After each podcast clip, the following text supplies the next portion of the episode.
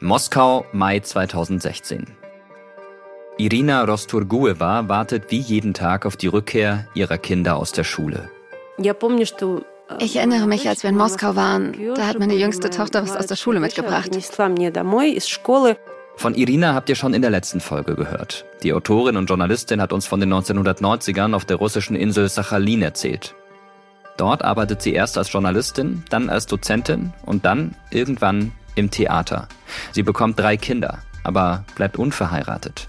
Dafür, das erzählt sie uns, wird sie immer mal wieder komisch angeschaut. Ist ihr aber egal. Doch 2016, Irina ist gerade mal 30 Jahre alt, ändert sich die Stimmung auf der Insel. Als die Arbeit am Theater immer stärker staatlich reguliert wird, sieht Irina keine Zukunft mehr für sich und ihre Kinder. Sie entscheidet sich, nach Moskau zu gehen. Und dort bringt ihre jüngste Tochter ihr etwas aus der Grundschule mit. Ein Foto für den 9. Mai. Fotos, die in der Schule gemacht wurden. Für den 9. Mai, den Tag des Sieges. Was Irina auf dem Foto sieht, gefällt ihr überhaupt nicht. Mein Kind trägt Uniform, Militäruniform, Mütze auf. Daneben die Katjuscha, dieser Raketenwerfer. Und sie steht da mit einer Plastik-Kalaschnikow in ihren Händen. Töchterchen, was ist das? Wir hatten eine Fotosession. Warum hat man mir nichts über so ein Fotoshooting erzählt? Irina macht das, was die meisten Eltern machen, wenn etwas in der Schule passiert, was ihnen nicht passt. Sie geht zur Klassenlehrerin um sich zu beschweren. Ich möchte nicht, dass mein Kind eine Militäruniform trägt und eine Waffe in die Hand nimmt. Und warum feiern wir überhaupt den Krieg? Warum ist das kein Feiertag für Freundschaft? Es geht doch um den Sieg, also um den Frieden. Warum feiern wir den Krieg? Wann ist es endlich vorbei? Und die Lehrerin nur so, ach, aber die Waffe ist doch nicht echt. Das ist mir doch egal. Eine Waffe ist eine Waffe. Ich möchte nicht, dass mein Kind mit einer Waffe fotografiert wird. Und die Lehrerin wieder, na, was haben Sie sich denn so? Es ist doch der 9. Mai. Mein Gott, das von einer Lehrerin? Ja, es ist der 9. Mai. Mein Großvater war im Krieg. Er kam verwundet zurück. Der war nicht begeistert vom Krieg. Und ich möchte nicht, dass mein Kind mit einer Waffe dasteht.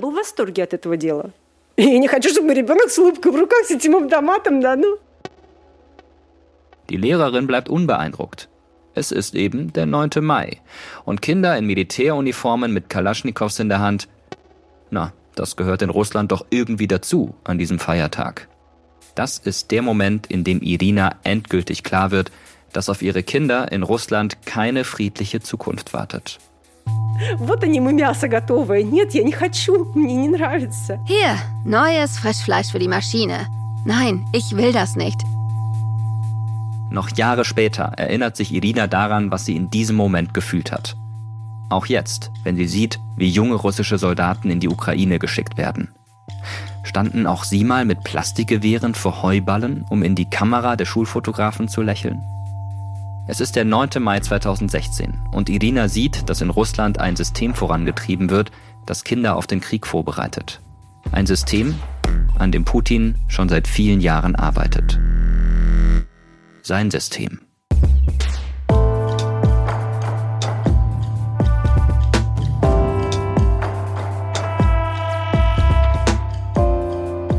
Hallo, hier ist Birko Drotschmann. Ihr hört den Terra X Podcast Russland der Riss. Nach acht Jahren Krieg in der Ostukraine hat Russland am 24. Februar 2022 seinen Krieg auf die gesamte Ukraine ausgeweitet. Ein brutaler Angriffskrieg mit Panzern und Raketen, dessen Ende nicht absehbar ist. Putin will Siegen, will Siegen mit aller Macht. The regime in Moscow wants a different Europe. Man könnte es auch so interpretieren, Putin zeigt der Welt den Mittelfinger. Deutschland, Europa und die ganze Welt hat das verändert. Wir leisten unseren Beitrag dazu, dass die Durchhaltefähigkeit der Ukraine in diesem Krieg dauerhaft größer bleibt als die Bösartigkeit, die von Putin ausgeht. Eine der Meldungen dieses Tages ist, dass der Internationale Strafgerichtshof heute Haftbefehl erlassen hat gegen Wladimir Putin. Wie konnte es so weit kommen? Was ist in Russland passiert, das diesen Krieg möglich gemacht hat? Wir wollen mit diesem Podcast eins zeigen. Geschichte findet nicht im luftleeren Raum statt. Sie hat großen Einfluss auf unser Leben, auf unsere Geschichte und Geschichten. Gemäß dem Motto des amerikanischen Schriftstellers William Faulkner Die Vergangenheit ist nicht tot, sie ist nicht einmal vergangen.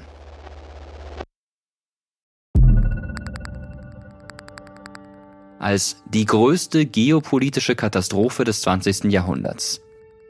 So bezeichnet Wladimir Putin mal den Zusammenbruch der Sowjetunion. Wie es dazu kam, das haben wir euch in der letzten Folge erzählt. Was danach kommt und was hinter diesem berühmten Zitat noch steckt, darum geht es jetzt. Wir blicken auf Russland unter Putin. In dieser Folge werdet ihr viele Stimmen hören, die wir in der vorherigen Episode vorgestellt haben. Falls ihr sie noch nicht gehört habt, würde ich euch empfehlen, das nachzuholen. Wer sich heute mit Putins Russland befasst, der kommt nicht vorbei an Nachrichten und Meldungen, die absurd, geradezu kafkaesk wirken. Da sind Geschichten wie die von einem Alexei Moskaljov in der Kleinstadt Jefremov. Seine zwölfjährige Tochter hat in der Schule ein Bild gemalt, auf das sie Niet Wojne, Nein zum Krieg geschrieben hat. Ihr Vater wird zu zwei Jahren Lagerhaft verurteilt. Die Tochter zunächst staatlicher Fürsorge unterstellt und dann der Mutter übergeben, zu der das Mädchen seit Jahren keinen Kontakt hatte. In Moskau treiben schwer gerüstete Nationalgardisten friedliche Antikriegsdemo-Teilnehmer auseinander. Hunderte werden verhaftet. In Kansk werden drei Teenager festgenommen. Der Vorwurf Terrorismus. Ihre Tat? Sie haben im Videospiel Minecraft ein Gebäude des russischen Geheimdienstes FSB nachgebaut, um es angeblich in die Luft zu sprengen. Das galt als Vorbereitung eines Terroranschlags. Und in Russland werden Freizeitparks eröffnet, in denen die russische Armee zelebriert wird. Es sind Nachrichten, die absurd klingen, die erschreckend sind, die eine Gesellschaft zeigen, die von Willkür, Ungerechtigkeit und Angst beherrscht wird. Unter vielen Forscherinnen und Forschern hat sich für dieses Russland ein Name herausgebildet. Das System Putin.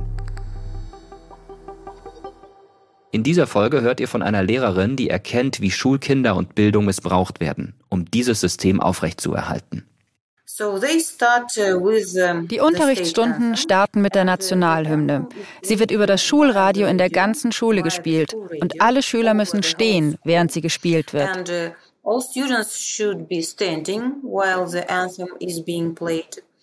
Uh, Dann setzen sie sich hin und der Lehrer fängt mit dem Programm an. Uh, Für jeden Montag gibt es einen speziellen Plan. Nun muss man sagen, dass in einigen Ländern der Unterricht so beginnt, zum Beispiel auch in Japan oder an vielen Schulen in Indien. Aber in Russland hört der Patriotismus damit nicht auf. Wir wollen in dieser Folge klären, wie ist dieses System Putin entstanden? Was macht es aus? Und wie wirkt es auf die Menschen in Russland? Und um diese Fragen zu beantworten, müssen wir einen Schritt zurückgehen, in die 1990er Jahre in St. Petersburg und Moskau. Die Zeit, in der Putin bis an die Spitze des Kreml aufsteigt. Wer begreifen will, wie das ablief, der kann aus zwei großen Narrativen wählen. Die eine Geschichte seiner politischen Karriere erzählt Putin in einer Reihe von Interviews selbst, herausgegeben in einem schmalen Buch namens First Person. Die andere Geschichte über Putins Aufstieg findet man in den vielen investigativen Reportagen, Büchern und Biografien, die auf Putins Leben und seine Wegbegleiter schauen. Diese beiden, zum Teil sehr stark kontrastierende Narrative wollen wir euch beide vorstellen und sie auch einordnen, so gut es geht. Denn nur in einem Punkt stimmen beide Erzählungen klar überein. Putins Aufstieg zum mächtigsten Mann Russlands beginnt mit einem Knall.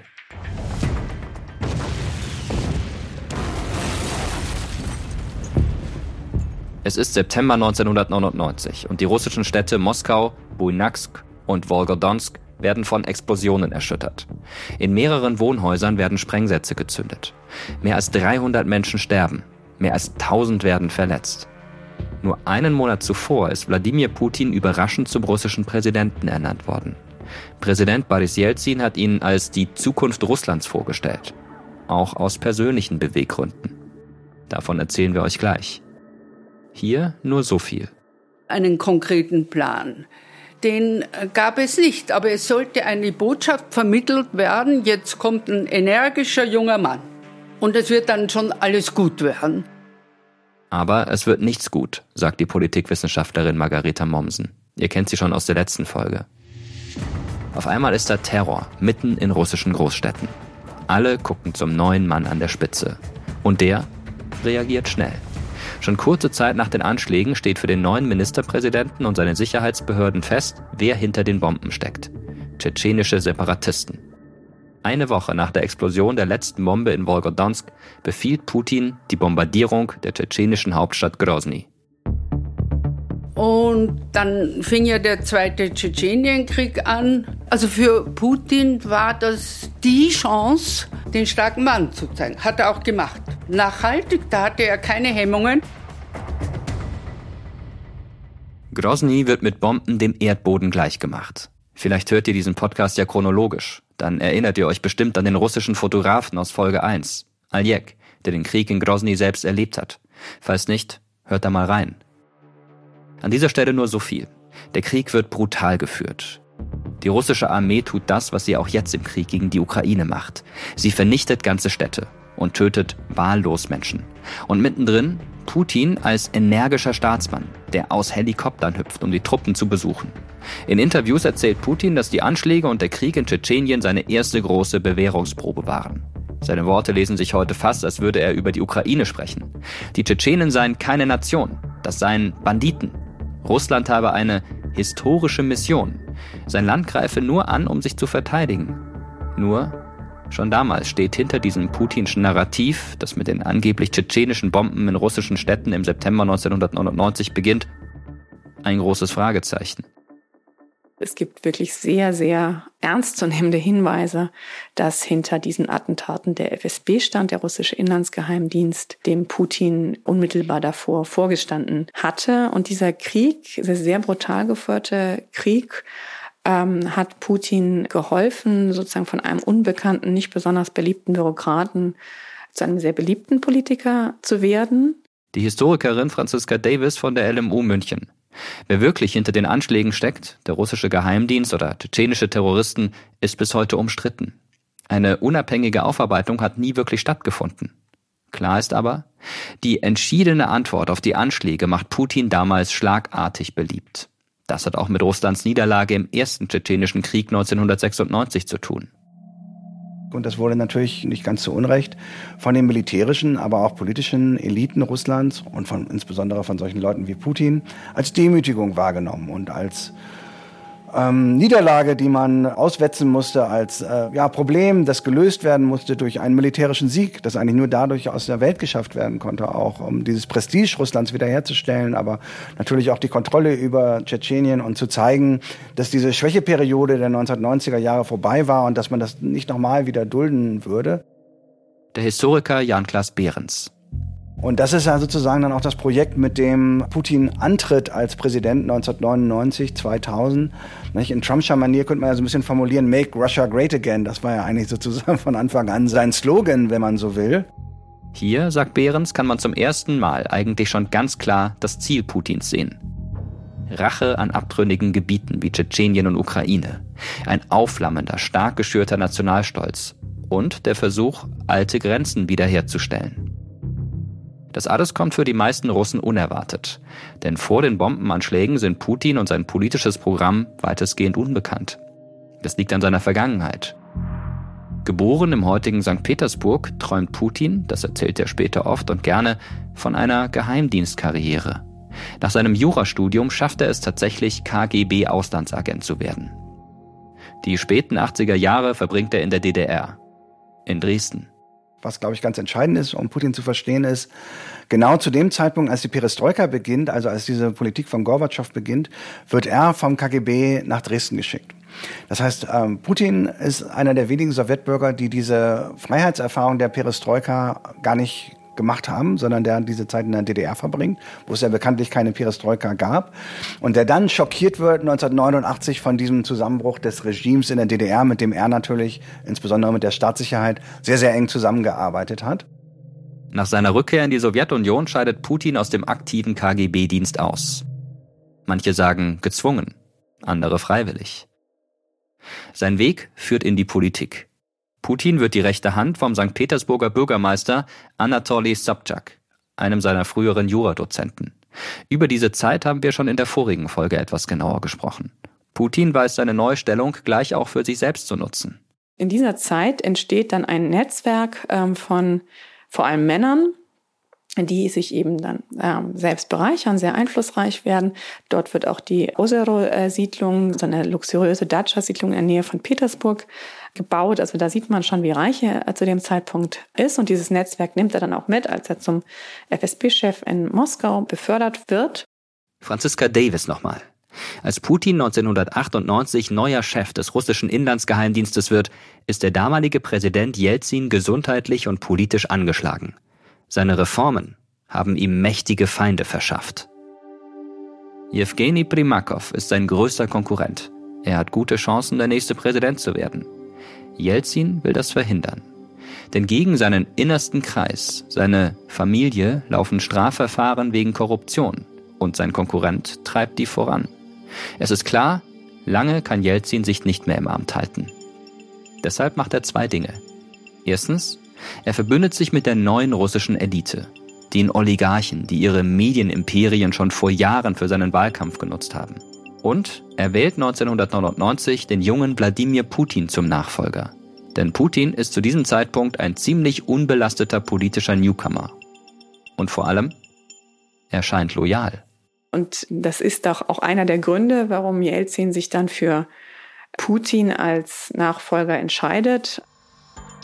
Und genau das führt dann dazu, dass Putin im August 1999 von Jelzin als neuer Ministerpräsident vorgestellt wird und dann am 31. Dezember 1999 den Posten des Präsidenten übernimmt, als Jelzin zurücktritt.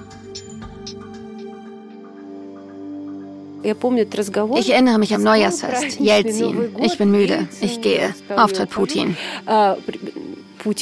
Noch einmal die Autorin Irina Rosturgueva. Ihr habt sie ganz am Anfang der Folge schon mal gehört. Und meine Eltern so, wer ist das überhaupt? Was ist das denn für ein Kerl? Den haben wir ja noch nie gesehen. Als klar wurde, dass ein ehemaliger Tschechist ein KGBler war, war meine Mutter absolut gegen ihn. Was kann ein Tschechist Gutes bauen, außer ein Lager? Das ist irgend so ein Freak. Wie ist das nur möglich? Das ist einer vom Geheimdienst.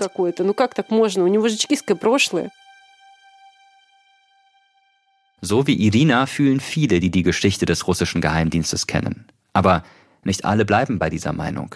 Denn für viele Russinnen und Russen ist bald schon nicht mehr entscheidend, dass Putin ein KGB-Agent war, sondern dass er der energische junge Politiker ist, in den Medien als Anti-Jelzin inszeniert, der so entschieden gegen tschetschenische Terroristen durchgreift. In offiziellen Reden betont Putin, es geht jetzt um wirtschaftlichen Aufschwung. Darum, die Schäden der 90er zu reparieren und, na klar, auch um Demokratie. Ihm ist klar, dass das auch im westlichen Ausland gut ankommt. Also dieses, was er da von Demokratie erzählt im 2001 im Bundestag, also wenn man seine Biografie bis dahin kennt, ähm, dann ist das klar, dass er dass kein Mann ist, der sich für Demokratie und Freiheit äh, interessiert. Franziska Davis nochmal. Kurz nachdem Putin an die Macht kommt, beginnt er seine Macht zu sichern. Er identifiziert schnell, wer ihm am gefährlichsten werden kann. Nicht andere Politiker, sondern die einstigen Verbündeten seines Förderers Jelzin, die Oligarchen. Und diese Oligarchen, es gibt einerseits die, die Teil sozusagen von Anfang an von Putins Team sind. Und es gibt Oligarchen, die im Jelzins Dunstkreis groß geworden sind oder zum Teil seines Dunstkreises geworden sind. Und da läuft es so ab, dass die sich Putin entweder unterordnen und die, die sich Putin nicht unterordnen, die werden von ihm zerstört. Putins Kampf gegen die Oligarchen Anfang der 2000er wird sehr öffentlichkeitswirksam geführt. Und er macht ihn noch beliebter, denn der Bevölkerung zeigt er, da ist ein Politiker, der sich traut, gegen die Geldelite des Landes vorzugehen. Bis heute gibt es deshalb den beliebten Putin-Mythos. Putin, der Feind und Zerstörer der Oligarchen. Zuerst einmal, wenn Sie sich die 2000er Jahre anschauen, haben Sie die Vorstellung, ein Oligarch zu sein in Russland zu der Zeit und der Putin muss schrecklich sein. Der zieht dann die ganze Zeit und wissen nicht, was sie mit sich anfangen sollen. Ganz und gar nicht, wenn wir es vergleichen. Elisabeth Schimpfössel von der Aston University in Birmingham forscht zu Eliten. Ihr Schwerpunkt sind die russischen Oligarchen. Einige von ihnen hat sie auch persönlich kennengelernt und kann uns deshalb heute sagen, das komplette Ausschalten der Oligarchen unter Putin ist ein Märchen. Ein Mythos. 2005 stand sie Vorsitzender Militär und auf der Forbes-Liste in irgendeinem G7-Land. Dann hatten sie eine 76-prozentige Chance, fünf Jahre später noch auf der Liste zu sein. Wenn sie ein Milliardär in Russland waren auf der Forbes-Liste in 2005, dann hatten sie eine 96-prozentige Chance, fünf Jahre später noch auf der Liste zu sein. Kurz gesagt, wer in Russland unter Putin Milliardär ist, der bleibt es meistens auch. Aber woher kommt dann die Geschichte vom Kampf gegen die Oligarchen? Da muss man etwas genauer hinschauen. Putin kämpft nicht gegen alle Milliardäre, sondern nur gegen die, die nicht loyal sind und die sich nicht unterordnen wollen. Denn einige wenige halten sich nicht an das von Putin auferlegte Schweigegelübde über ihn und sein Regime. Es sind vor allem Oligarchen mit Medienunternehmen. Putin lässt Oligarchen wie Gusinski, Berezowski oder Chodorkowski verhaften und verbannt sie. Manche fliehen auch, weil sie in Russland um ihr Leben fürchten müssen. Ihre Unternehmen bringt Putin dann unter seine Kontrolle. Hat er allerdings nicht, indem er sie, und das ist wichtig, sie verstaatlicht hat. Er hat die Medienunternehmen in die Hände von loyalen Oligarchen gebracht. Und dadurch natürlich, die waren ihm verpflichtet und gegenseitig und dadurch war die Kontrolle gesichert. Putin sichert seine Kontrolle. Durch Exempel, die er statuiert. Die Zähmung Einzelner wird notwendig, um ein Umfeld zu schaffen, das andere Oligarchen ruhig leben lässt. Und dazu noch natürlich parallel kamen sehr viele neue dazu. Also Putin hat ja eine ganze neue Riesengruppe von Oligarchen an die Macht gebracht, indem er ihnen erlaubt hat, sich zu bereichern. Seine Kumpels und Spezies, viele davon auch von seinen Jugendjahren aus St. Petersburg. Putin macht zwar einige Männer reich, die ihm gegenüber absolut loyal sind, aber die politische Macht hält nur er allein in seinen Händen. Und zur Macht gehört vor allem Kontrolle. Insbesondere die Macht über die Medien. Putin beginnt, die Pressefreiheit einzuschränken. Margareta Mommsen glaubt, das hatte einen einfachen Grund. Er hatte schlicht Angst, und das ist immer noch so, dass es einen unkontrollierten politischen Gegner geben könnte, eine unkontrollierte politische Opposition und das Schlimmste, unkontrollierte Medien.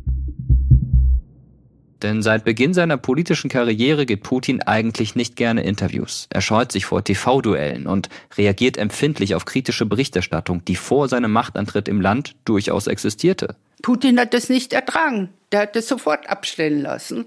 Also eine Angst vor Opposition. Im Oktober 2006 wird eine neue Grenze überschritten. Am 7. Oktober, an Putins Geburtstag, wird Anna Politowskaja ermordet. Sie hat über Kriegsverbrechen im Tschetschenienkrieg berichtet. Ihr Tod wird nie aufgeklärt. Ab diesem Zeitpunkt ist aber allen klar, wer sich gegen das Regime stellt, muss mit allem rechnen. Im Februar 2015 wird der Regierungskritiker Boris Nemtsov auf offener Straße ermordet, angeblich von zwei Tschetschenen. Aber viele sehen deren Geständnisse als unter Folter erpresst. Bis heute weiß man nicht, wer diesen Mord wirklich in Auftrag gegeben hat. Aber dass die Spur bis zu Putin reicht, scheint wahrscheinlich. Margareta Mommsen sagt, Putin habe Angst vor etwas, was außer Kontrolle geraten könnte. Und tatsächlich, Kontrolle ist eine passende Überschrift für die nächsten Jahre in Russland unter Putin. Die wilden, anarchischen 1990er Jahre, in denen alles möglich schien, weichen einer Gesellschaft, die immer stärker staatlich reguliert, kontrolliert und bestimmt wird. Kontrolle will Putin aber auch über das Bild von Russland in der Welt. 2003 hat er eingeladen zum 300-jährigen Bestehen von Petersburg. Ganz wichtig, die ganze Welt, die Mächtigen. Und immer wieder hat es solche Anlässe gegeben, eben Sochi auch. Und also das ist ihm sehr wichtig, diesen Glanz ausstrahlen.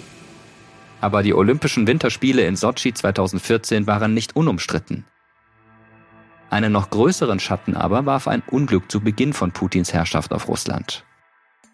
Im Jahr 2000 sinkt das russische Atom-U-Boot Kursk durch eine Explosion an Bord. Russland ist tagelang darum bemüht, den Unfall kleinzureden, um das Image des Staates und der Marine zu schützen. Internationale Hilfe schlägt Putin aus. Bis es zu spät ist. Alle 118 Mann Besatzung sterben. 23 Matrosen, die die ursprüngliche Explosion überlebten, ersticken nach Tagen. Und noch weitere Ereignisse trüben das Bild Russlands im In- und Ausland. 2002 nehmen Terroristen Geiseln in einem Moskauer Theater.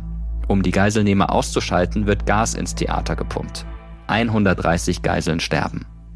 Noch desaströser verläuft 2004 die Geiselnahme in der nordossetischen Stadt Beslan, als mehr als 1100 Kinder und Erwachsene in einer Schule von tschetschenischen Terroristen gefangen genommen werden. Die russische Armee eröffnet mit Panzern und Maschinengewehren das Feuer auf die Schule, obwohl die Geiseln sich noch in der Gewalt der Terroristen befinden. Mehr als 300 von ihnen sterben. Mehr als die Hälfte davon Kinder. Immer wieder beweist Putin, dass ihm Menschenleben nur wenig wert sind, wenn es darum geht, mit Gewalt und Einschüchterung seine Kontrolle zu sichern. Und zwangsläufig wird das Leben in Russland unter Putin unfreier.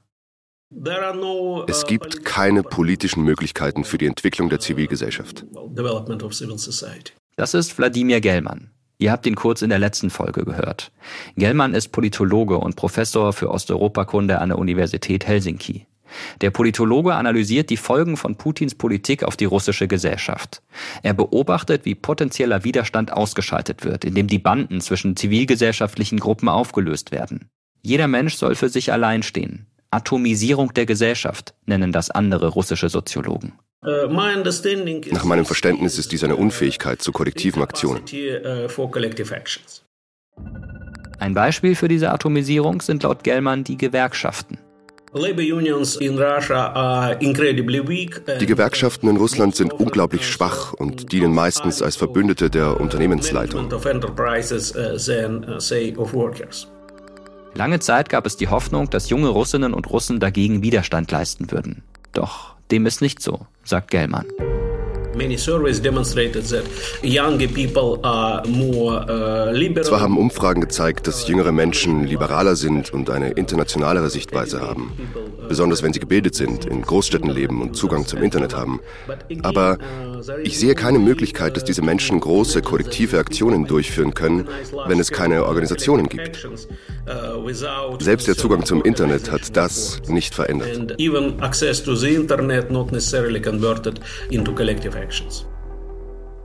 Putin hat also die Eliten des Landes hinter sich vereint hat die Pressefreiheit abgeschafft und seit den frühen Nullerjahren gezeigt, dass Widerstand und Protest aufs schärfste verfolgt werden.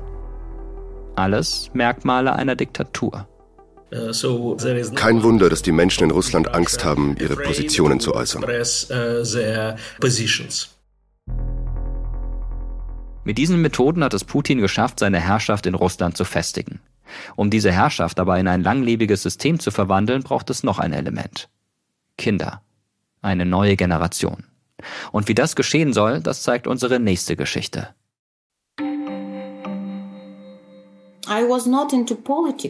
Ich habe mich nicht für Politik interessiert. Erst 2019 hat das bei mir angefangen. Das ist Anna. Natürlich habe ich der Regierung nicht vertraut. Ich wusste unterbewusst, dass sie schlimme Dinge taten. Aber ich habe versucht, mich rauszuhalten. Ich habe mein Leben gelebt und war zufrieden. Uh, Anna ist Lehrerin aus einer russischen Großstadt. Anna ist nicht ihr richtiger Name und den Namen der Stadt, aus der sie kommt, wollen wir auch nicht verraten, um sie zu schützen. Denn das, worüber wir mit Anna gesprochen haben, könnte ihre Karriere, ihre Familie, sogar ihr Leben in Gefahr bringen. Sie erzählt uns davon, wie Lehrerinnen wie sie in russischen Schulen das System Putin in Kinderköpfe bringen sollen. Es ist ein Versuch der Kontrolle, der so schleichend kommt, dass Anna ihn erst spät bemerkt. Zu spät. Aber der Reihe nach. Es ist 2019 und Anna macht das, was für viele Menschen erst unter Putin wirklich möglich wurde. Urlaub am Strand mit ihrem Ehemann. Denn lange Jahre ging der von Putin angebotene Tausch mit der Bevölkerung gut. Ihr haltet den Mund und ich sorge dafür, dass es euch wirtschaftlich besser geht. Doch auch das hat seinen Preis, wie Anna im Urlaub lernen muss. Im Hotel macht sie den Fernseher an und sieht, Russland brennt. Uh, ich war verzweifelt, als ich diese schrecklichen Fotos von brennenden Wäldern sah. Wissen Sie, es waren Millionen Hektar verbrannter Wälder und verbrannter Tiere.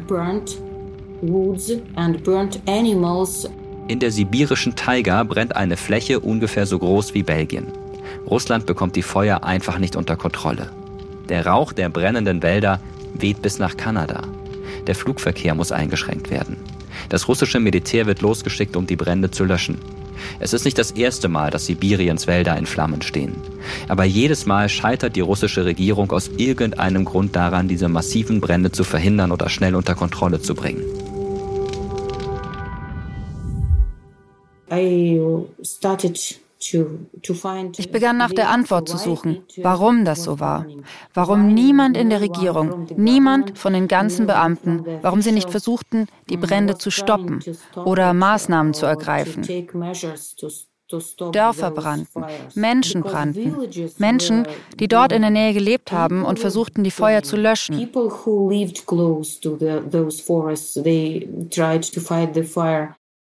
Annas Suche führt sie zu Alexei Nawalny dem bekannten russischen Oppositionspolitiker. Der, nachdem man versucht hatte, ihn zu vergiften, seit 2021 in russischer Haft sitzt. Nawalny und sein Team veröffentlichen zahlreiche Berichte und Videos, in denen sie entlarven, wie Korruption das System Putin durchdrungen hat. Anna findet die Argumentation überzeugend. Korruption. Deshalb ist Russland so, wie es ist. Uh, ich habe stundenlang die Ermittlungen von Nawalny und seinen Leuten verfolgt. Und ich war so wütend über das, was ich da gesehen habe. Ich ging ins Schwimmbad und ich war so wütend. So wütend, dass ich zwei Kilometer am Stück schwimmen konnte. Ich schwamm und schwamm und schwamm und schaute auf den Boden des Schwimmbeckens durch meine Taucherbrille. Ich war sehr wütend feeling very angry. Die Korruption im System sei schuld daran, dass es nicht genug Feuerwehren gibt, um die Brände zu löschen, dass nicht genug gegen die Trockenheit gemacht wird und gegen illegale Forstwirtschaft. Ob man wirklich die Korruption im System Putin allein für die Brände verantwortlich machen kann, das weiß niemand, aber darum geht es hier gar nicht. Denn für Anna steht das Feuer nur am Beginn ihrer Politisierung. Vom brennenden Wald kommt sie auf die Korruption im System. Von Nawalny lernt sie von Putins Netzwerk von seinem Palast an der Schwarzmeerküste, vom prunkvollen Leben russischer Politikerfamilien in London. Anna ist da Ende 40 und zum ersten Mal in ihrem Leben hinterfragt sie wirklich das System, in dem sie lebt. Der russische Oppositionspolitiker und Putin-Kritiker Alexei Nawalny ist vergiftet worden. Alexei Nawalny wurde Opfer eines Angriffs mit einem chemischen Nervenkampfstoff der Novichok-Gruppe. 2020 wird Nawalny auf dem Rückflug von Sibirien nach Moskau vergiftet. Ein internationales Recherchenetzwerk kann nachweisen, dass hinter dem Anschlag russische Geheimdienstagenten stecken. Als Nawalny 2021 nach Russland zurückkehrt, wird er unter fadenscheinigen Vorwürfen festgenommen und zu einer Gefängnisstrafe verurteilt. Nawalny habe gegen Bewährungsauflagen verstoßen, weil er in Deutschland im Koma lag. Die Empörung unter Nawalnys Unterstützern ist gewaltig. Als Nawalny im Gefängnis in den Hungerstreik tritt, ist klar, Proteste sind unausweichlich. Und auch Anna macht sich bereit. Und ich habe sogar ein spezielles Outfit für Demonstrationen gekauft. Meistens trage ich eher High Heels, aber für Demos ist das keine gute Idee. Anna, die sonst immer schick gekleidet in die Schule geht, kauft sich Stiefel und bequeme Kleidung. Am 23. Januar 2021 finden in mehr als 100 russischen Städten gleichzeitig Demonstrationen für die Freilassung von Alexei Nawalny statt. Auf eine davon geht Anna. Es ist das erste Mal in ihrem Leben, dass sie auf eine Demonstration geht. Und sie erlebt sofort, wie das System Putin mit Protest umgeht. Die Polizei kommt, um die Demonstranten auseinanderzutreiben und festzunehmen. Allein an diesem Tag werden mehr als 4000 Menschen festgenommen. Ich war Ende 40, Lehrerin und musste vor der Polizei weglaufen. Zum ersten Mal in ihrem Leben versteht Anna, auf was für einem dünnen Eis ihr gutbürgerliches Leben steht. Ich hätte nie gedacht, dass das möglich ist. Anna entkommt der Polizei. Ihr Vertrauen in den Staat und das System Putin ist aber nachhaltig erschüttert. Wir machen einen kleinen Zeitsprung nach vorne, ins Frühjahr 2022. Der russische Großangriff auf die Ukraine ist gestartet. Anna kann nicht glauben, was sie im Fernsehen sieht und online liest. In einer Chatgruppe für Lehrer an ihrer Schule teilt sie die prominente Anti-Kriegspetition eines russischen Oppositionspolitikers. Und vielleicht zehn Sekunden später flog ich aus dem Arbeitschat der Lehrer. Anna beginnt mit einem ganz persönlichen Protest. Wenn sie normalerweise vor ihre Klasse tritt, beginnt sie damit, mit den Schülerinnen und Schülern über aktuelle Ereignisse zu sprechen. Jetzt, kurz nach der Invasion, spricht sie mit ihnen über Stalin und über den großen Terror, über den Massenmord an Oppositionellen und mutmaßlichen Feinden des Systems.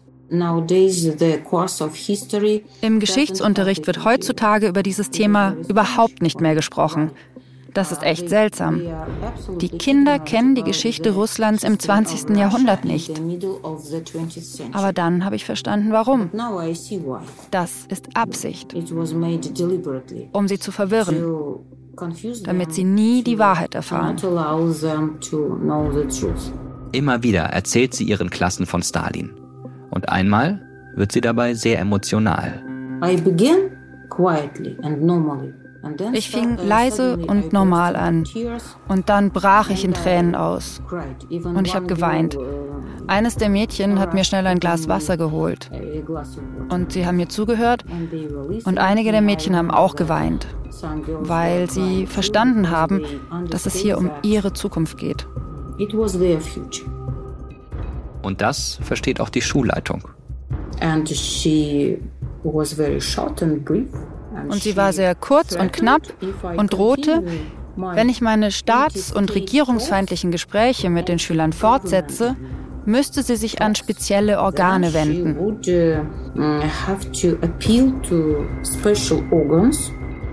Was mit speziellen Organen gemeint ist, ist allen im Raum klar. Es geht um den Geheimdienst.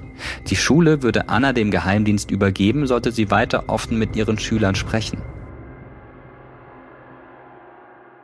Anna wird vorsichtiger, doch ihre Stimmung an der Schule verändert sich immer stärker. Bis zu diesem Moment hatte Anna die Illusion, dass die Bildung in Russland frei sei, dass sie ihre Schüler fördern und mit ihnen über komplexe Themen diskutieren könne. Spätestens im September 2022 ist das vorbei. Auf dem Stundenplan in Schulen im ganzen Land erscheint ein neues verpflichtendes Fach. Gespräche über Wichtiges, gleich am Anfang jedes Schultages.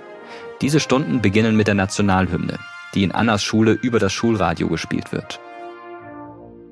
Dann fängt die Schulstunde an. Die Namen der Lektionen klingen gut, ganz neutral. Zum Beispiel Respekt für ältere Menschen oder Respekt für die Familie oder wie man Traditionen ehrt und respektiert. In den Unterrichtsmaterialien geht es um Patriotismus, um Heldenmut im Zweiten Weltkrieg und um die Ukraine. Schon Achtjährigen wird erzählt, dass der Krieg gegen die Ukraine gerecht sei. Dann gibt es ein Spiel. Man muss Lücken im Text füllen oder die richtige Variante für eine Situation auswählen.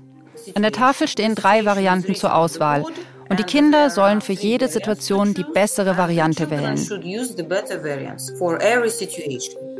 In den Situationen geht es hauptsächlich um den Staat, die Geschichte und den Patriotismus. Ewige Werte, wie sie das nennen.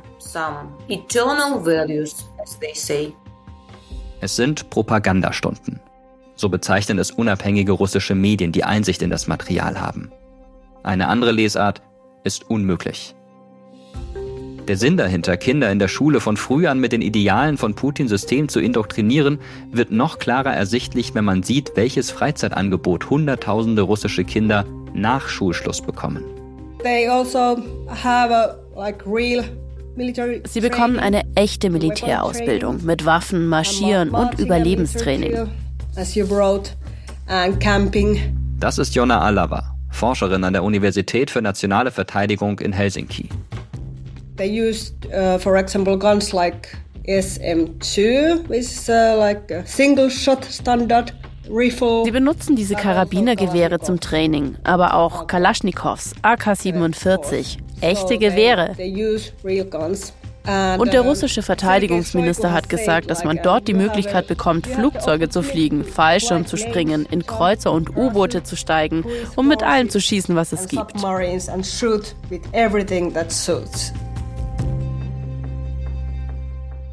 Worüber Jonna Alava da spricht, ist nicht etwa die Grundausbildung des russischen Militärs. Nein, es ist die Jun Armica, die junge Armee.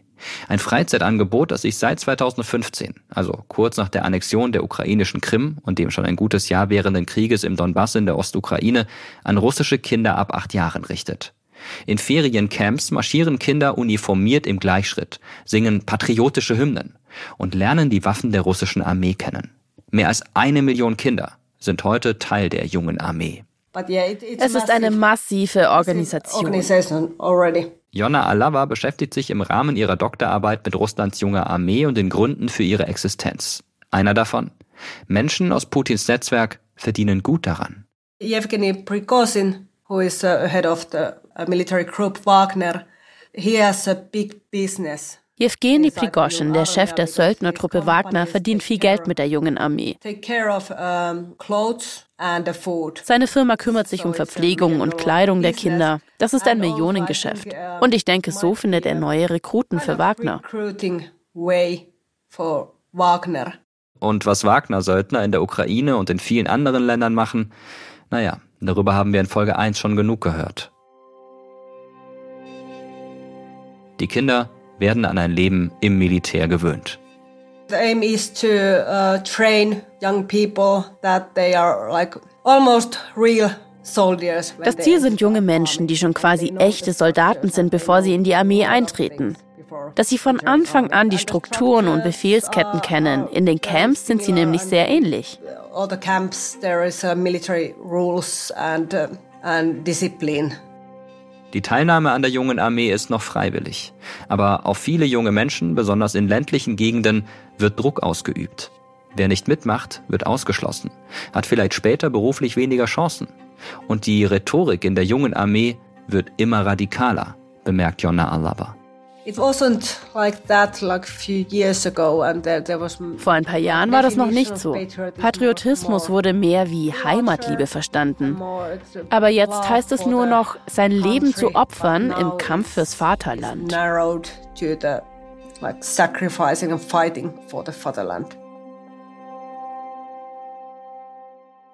Zurück zu Anna, der Lehrerin. Sie sieht, wie ihre Schüler dazu gedrängt werden, sich der jungen Armee anzuschließen. Die Propagandastunden haben einen festen Platz im Unterricht bekommen. Anna erinnert sich an die letzte Schulstunde, in der sie vor ihrer Klasse noch über Stalin sprechen durfte, an die Tränen ihrer Schülerinnen. Uh, sie hatten Pläne. Sie wollten die Prüfungen bestehen, vielleicht zum Studieren ins Ausland gehen. Aber all diese Pläne sind jetzt ruiniert. Das haben sie da verstanden. Es war, als hätte bei ihnen jemand einen Schalter umgelegt. Und auch Anna versteht. Das System Putin hält Russland gefangen. Die Erwachsenen wie auch die Kinder.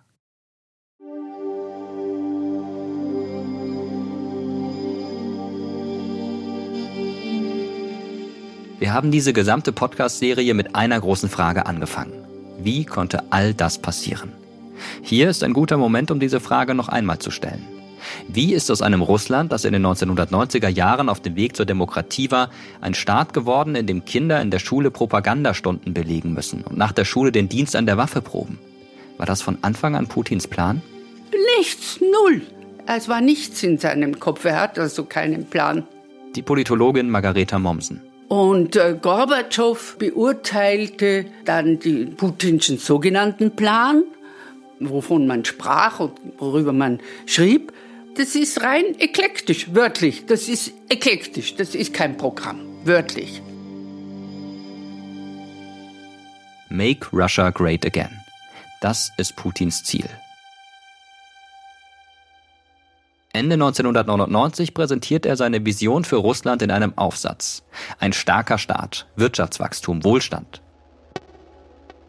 Selbst wenn man Putins Geschichte und Geschäfte bis zu diesem Punkt einbezieht, deutet nur wenig auf das Russland von heute.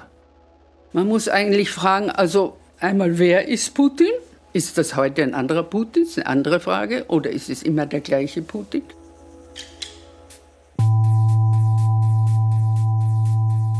Was hat Putin zu dem gemacht, der er heute ist? Eine Erklärung finden Investigativjournalisten wie Catherine Belton, die sich mit Putins Werdegang beschäftigt haben. Laut Belton sind Putin und sein Netzwerk aus Geheimdienstmännern in den frühen Nullerjahren ratlos, in welche Richtung sie Russland steuern sollten. Sie sind plötzlich an der Macht, aber wie es weitergehen soll, das wissen sie nicht. Was soll Russlands prägende Philosophie und Ideologie im neuen Jahrtausend sein? Nur eins ist klar. Es darf nicht der Kommunismus sein. Putins Blick fällt schnell aufs 19. Jahrhundert. Denn beim Crashkurs russischer Geschichte und Kultur, den Putin von Wissenschaftlern und Beratern bekommt, zeigt er sich sehr eingenommen von einer Gruppe von Philosophen des frühen 20. Jahrhunderts. Es sind Autoren wie Ivan Iljin, Nikolai Trubetskoy, Lev Gumilyov. Autoren, die im Westen nur Experten kennen und die auch in Russland lange Zeit vergessen waren. Wer die Aufsätze dieser Philosophen heute liest, erkennt schnell, dass ihre Ideen faschistisch sind, antisemitisch und geprägt von einem tiefen Glauben an die Überlegenheit des russischen Volkes. Die Bezeichnung ihrer Philosophie setzt sich aus den Begriffen Europa und Asien zusammen. Man spricht von der Geschichtsphilosophie der Eurasia oder dem Eurasiatum. In ihrer Vorstellung nimmt Russland eine führende Rolle in Asien und Europa ein, wie auch zur Zeit des Zarenreiches. Die waren eine Gruppe von emigrierten Philosophen, die aus Russland rausgeschmissen wurden, also Russen, die vor den Bolschewiken geflohen sind. Das ist der britische Historiker Orlando Figes. Ihr habt ihn in diesem Podcast schon mal hören können, in Episode 1. In seinem Buch eine Geschichte Russlands sucht auch er nach Erklärungen für die Entwicklung Russlands.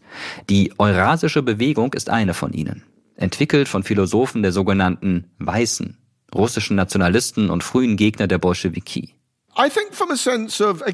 In ihren Augen hat der Westen die weiße Bewegung nicht genug unterstützt in ihrem Kampf gegen die Bolschewiken. Sie glaubten also, dass Russland neu geformt werden müsste. Aber der Westen könnte das gar nicht mehr machen. Denn die bolschewistischen Revolutionäre hätten Russland vom Westen abgetrennt, so wie die Mongolen Russland vom Westen getrennt haben.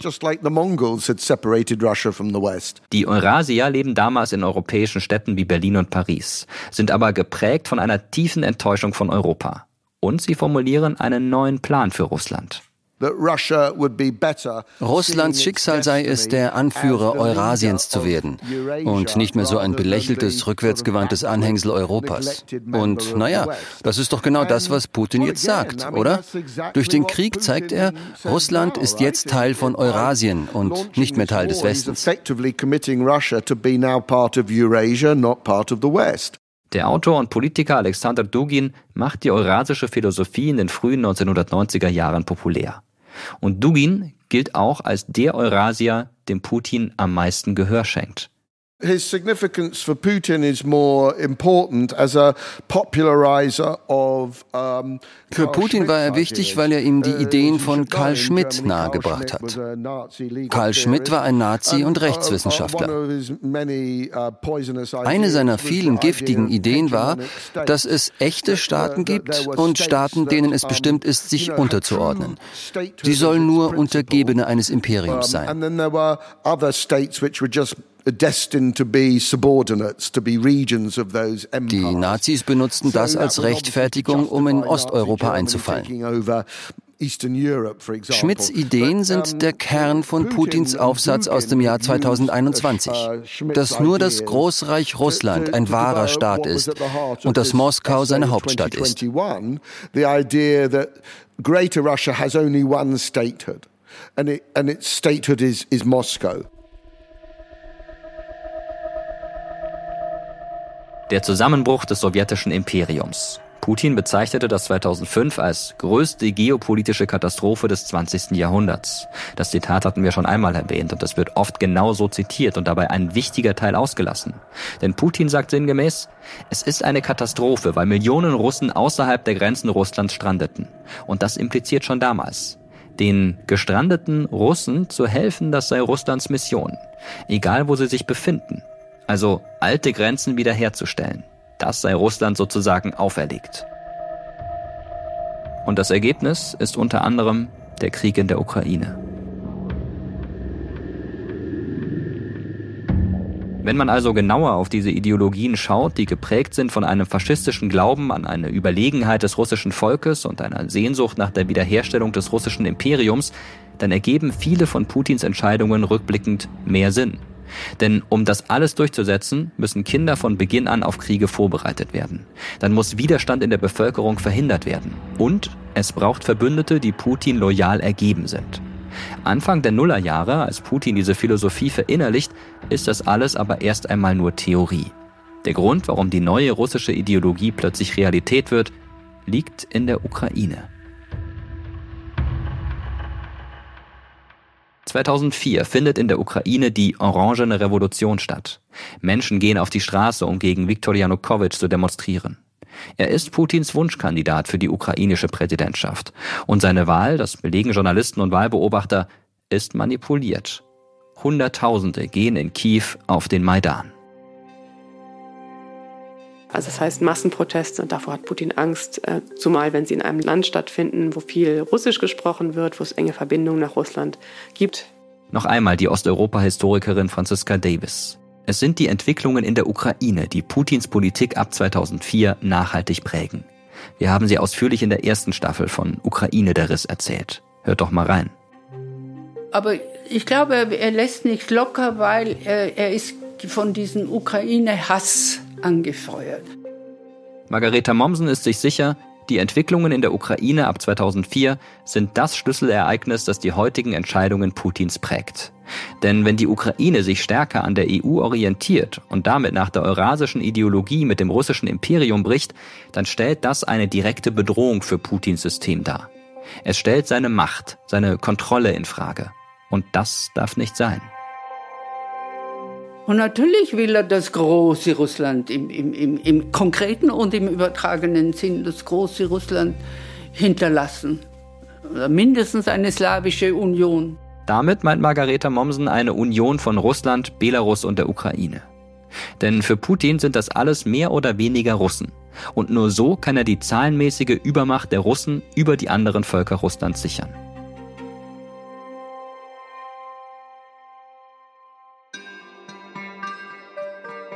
Wir haben diese Folge begonnen mit der Autorin Irina Rosturgueva und ihrer Geschichte davon, wie ihre Tochter einmal Fotos aus der Schule mitgebracht hat, mit ihr in Uniform und Plastikkalaschnikow. Aus dieser Zeit hat Irina uns noch eine andere Geschichte erzählt. Sie habe einmal mit einem totalen Putin-Fan, einem älteren Mann, gesprochen. Irina fragt ihn damals, ob er Putin für einen guten Präsidenten hält. То есть вы считаете, что Путин это вот прям просто эталон президента, да? Да. Sie denken also, dass Putin ein vorbildlicher Präsident ist, ja? Ja. Und was hat sich in den letzten 20 Jahren für Sie geändert? Ist Ihr Leben besser geworden? Verdienen Sie mehr Geld bei der Arbeit? Naja, nein, das kann ich nicht sagen. In Ordnung. Und vielleicht hat sich etwas für Ihre Kinder geändert. Haben Sie eine kostenlose Ausbildung erhalten? Kostenlose medizinische Versorgung? Fortbildungen? Geht's den Kindern gut? Er schweigt und sagt, nein, das würde ich so nicht sagen. Он так помолчал, такой, ну, нет, я бы не сказал, конечно. Ну, хорошо, ладно, бог с ними, с детьми.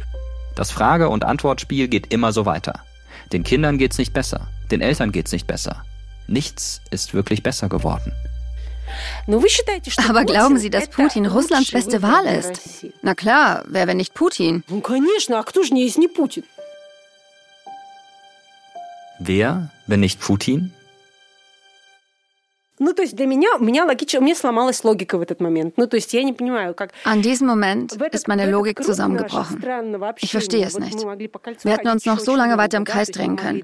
Wir könnten darüber reden, wie viele Unternehmen entstanden sind, wie viele Schulen aufgemacht wurden, wie viele Krankenhäuser, wie hat sich die Versorgung verbessert und so weiter.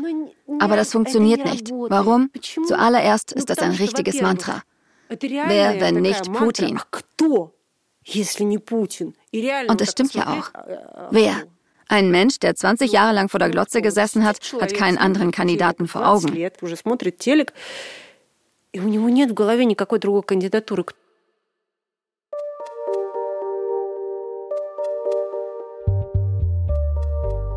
Die Opposition sitzt im Gefängnis, ist ins Ausland geflohen oder tot. Kinder werden von früh darauf gedrillt, in der Armee für Russland zu kämpfen und auch zu sterben. Wer aufbegehrt, bekommt Probleme. Belohnt werden die, die sich Freunde im System machen. Irina verlässt 2017 Russland und zieht nach Berlin. Hier schreibt sie über die Absurditäten von Putins Russland.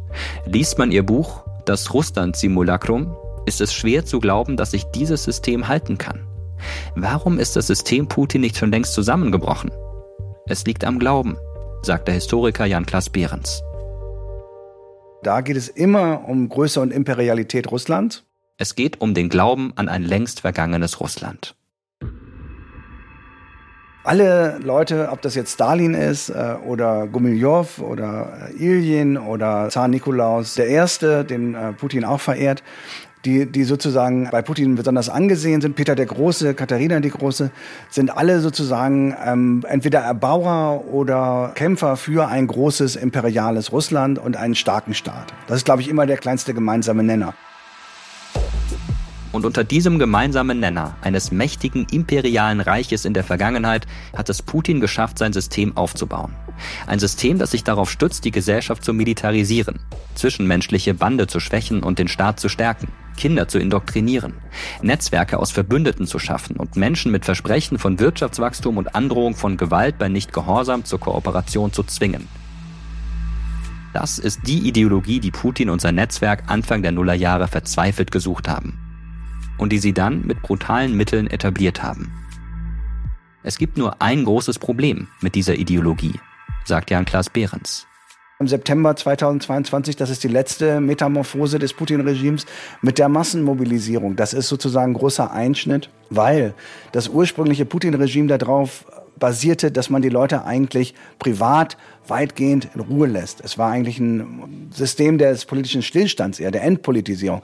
Die Leute sollten zu Hause sitzen, glücklich mit ihrem iPhone und ihrer iWatch und Fernsehen gucken und sollten eben nicht unbedingt in der Politik mitmachen. Doch jetzt öffnet der Krieg vielen Menschen die Augen. Und was dann passieren kann, das wird am Ende unseres Gesprächs mit der Lehrerin Anna deutlich. Sie ist voller Wut über ihr Leben im System, das sie so lange Zeit nicht hinterfragt hat. Wütend darüber, was es mit ihr selbst und der Gesellschaft um sie herum gemacht hat. Sie stellen keine Fragen, sie protestieren nicht, sie erlauben es ihren Söhnen für Verrückte zu sterben, für Wünsche des verrückten Putin. Ja, ich hasse ihn wirklich. Crazy Putin. Well, I really hate.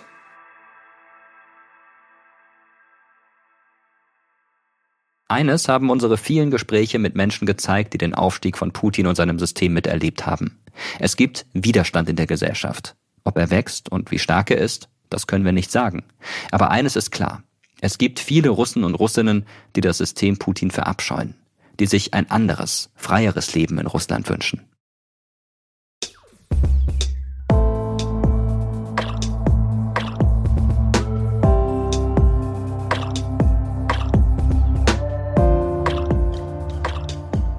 Das war Folge 5 vom TerraX Podcast Der Riss. Recherchiert und geschrieben wurde diese Folge von Jochen Dreier und Dennis Kogel. In der nächsten Folge machen wir etwas ganz anderes. Wir begeben uns auf einen Roadtrip ins metaphorische Herz Russlands und wir sprechen über russische Kultur und Literatur. Wir treffen Nick, einen russischstämmigen Autor in Deutschland, dessen Beziehung mit seinem Vater an Putin zu zerbrechen droht. Mein Vater aber gerade zu der Zeit seltsamerweise, wie ich fand, der das stark verteidigt hat. Nicht Putin als Person, aber diese Politik der Stärke und so, wie er es immer genannt hat. Россия остается колен und Russland erhebt sich von den Knien. Und dieses ganze Zeug, und da ist es, haben wir uns komplett krass eigentlich zerfetzt bis hin zu halbem Kontaktabbruch. Und wir lernen eine russische Literaturwissenschaftlerin kennen, die glaubt, in den Werken von Fjodor Dostojewski quasi alle Antworten auf die großen Menschheitsfragen gefunden zu haben. Ich habe den Roman Der Idiot aus dem Regal genommen, habe ihn gelesen und seitdem leben Dostoevsky und ich zusammen. Aber dazu mehr dann in der sechsten und letzten Folge. Ich bin Mirko Drotschmann und sage vielen Dank fürs Zuhören und bis zum nächsten Mal. Russland. Der Riss ist eine Produktion von Kugel und Niere im Auftrag des ZDF. Head-Autor Dennis Kogel. Redaktion Christian Alt, Jochen Dreier, Maria Fedorova, Viktoria Geisenhofer, Lina Kempenich, Martin Krinner, Viktoria Morasch, Mirko Müller, Julia Smilger, Markus Richter, Shaika Tittig, Jutta Voigt und ich, Mirko Drotschmann. Historische Fachberatung Jan-Klaas Behrens und Regina Elsner. Audioproduktion und Sounddesign Lenz Schuster. Produzentin Kugel und Niere Elisabeth Fee. Redaktion ZDF Heike Schmidt und Jens Monat.